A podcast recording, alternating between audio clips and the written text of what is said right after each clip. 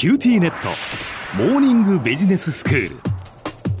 今日の講師は九州大学ビジネススクールで産学連携マネジメントがご専門の高田恵先生です。よろしくお願いします。よろしくお願いします。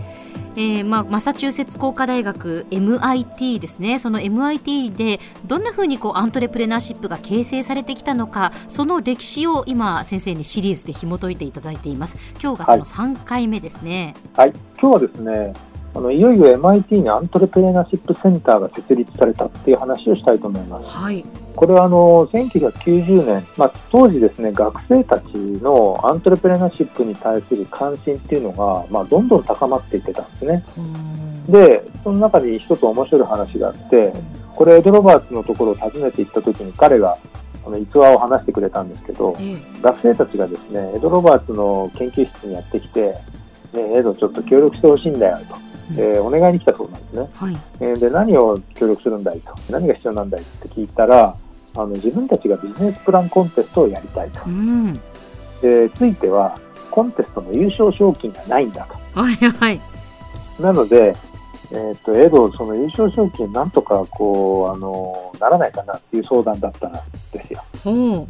それで、その場でエド・ロバーツは知り合いのベンチャーキャピタルに電話したら、快く1000ドルですね、最初。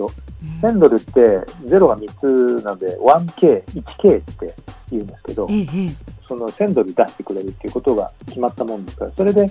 MIT のビジネスプランコンテストって今は 100K って言って 100K。だから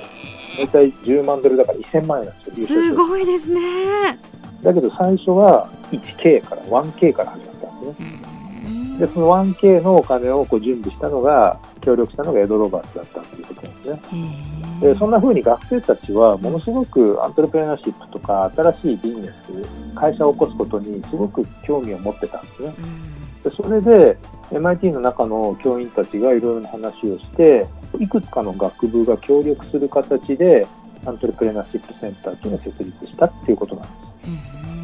す。でこのセンター作るときにエド・ロバーツ教授はですね4つ重要な点があったと言ってるんですね。はい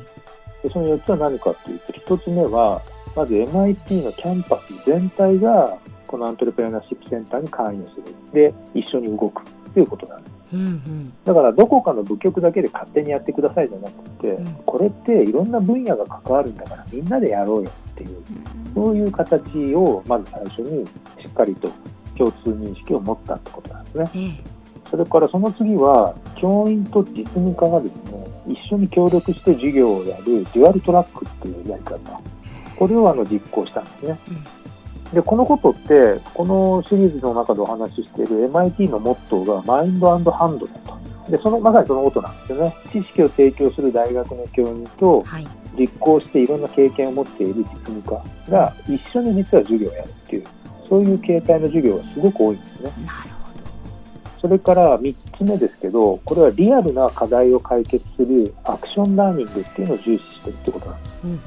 だから実行してやっぱりそこから学ぶっていうことなんですね。で、最後ですけど、4つ目は個人ではなくてチームを重視するってことなんです。で、これはやっぱり会社を作るときって、1人でできることって実はただ知れてるんですね。なので、会社を設立する訓練としては、やっぱりチームでどう動くかっていうのはとても重要で、でそれを最初から重視してたってことなんです。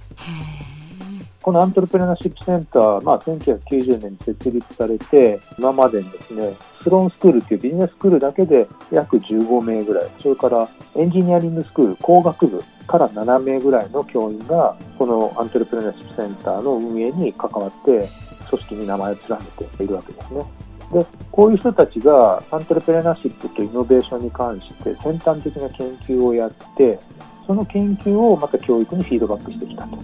ということがあるわけですね。あと、まあ、実際の教育の現場っていうのは、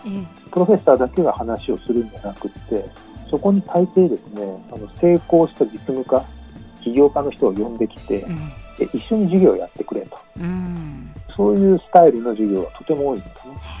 えー、まさにこれ MIT のモットーであるマインドハンドっていうのはそのものだと思いますね。まあ、そうやってアントレプレナーシップセンターが1990年に設立されて、えっと15年ぐらい経った頃にさらに動きが加速しまして、はい。スローンスクールっていうビジネススクールですね、その MBA コースの中に E&I って言って、アントレプレナーシップイノベーショントラックっていうのが設立されたんですね。これはもうイノベーションドリブンな会社を起こすために必要な知識とかスキルを獲得するっていうことをもう明確な目的にしていて、で普通ですね、MBA に学びに来る学生は大手企業に勤めて、次の大手企業に転職する、その合間に MBA 取って、箔をつけてキャリアアップするっていうのが上等手段だったんです。はいはい。だけど、この E&I トラックに入る人たちは、大手に転職したいっていうんじゃなくって、むしろ自分で会社を起こしたいっていう人たちが、それだけいるっていうことなんですね。で、そういう人たちがこのトラックにこう手を挙げて入ってきて、そういった専門科目を集中的に学んでるわけです。これはあの120人のキャパーなんですけども、常にウェイティングリストができるぐらいだと。あいうことなんですねそうなんですか。それだけたくさんの学生が自分で起業したいっていうことを思ってるってことですね。そうなんです。ええで彼らはその科目の中で例えばシリコンバレーツアーに行ったりとかベンチャー企業でインターンシップをやるあの E ラボっていうのがあったりええええ発展途上国の課題を解決する G ラボっていうのがあったり、まあ、そういう知識を学ぶだけじゃなくてアクションを伴うようなそういう教育をあのいっぱい受けるわけです。であとあの i チームっていう科目も人気でこれは大学発の技術をどうやってビジネスにできるかっていうのを考える。チームで演習してベンチャーキャピタルとかにプレゼンするんですけどうん。これ実はあの QBS の僕が担当している産学連携マネジメントっていう科目もうん。僕は MIT から帰ってきてその i チームに刺激を受けて中身をガラッと変えてですね、ええ。今そういう大学の技術を使ってどうやってビジネスにするかっていうことをチームが考えるような、まあ、そういう教育の内容に実は今は変わってますね。では先生今日のまとめをお願いします。はい、MIT でアントレプレナーシップ教育を本格的に進めるために1990年にアントレプレナーシップセンターっていうのが、まあ、設立をされたんですね。でポイントとしてはこれビジネススクールだけじゃなくて工学部だとか MIT の学内の組織いろんなところが協力して相乗り型で作られたっていうところがとても重要な点です。今日の講師は九州大学ビジネススクールで産学連携マネジメントがご専門の高田恵先生でした。どうもありがとうございました。はい、どうもありがとうございました。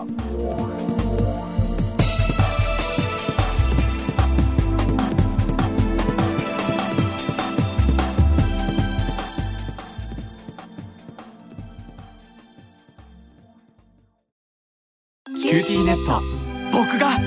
君を守るから本当に？え？コンピューターウイルスやフィッシング詐欺からは？え？守ってくれないの？ BBIQ なら全部守ってくれるのに。セキュリティ5台まで無料。光インターネットの BBIQ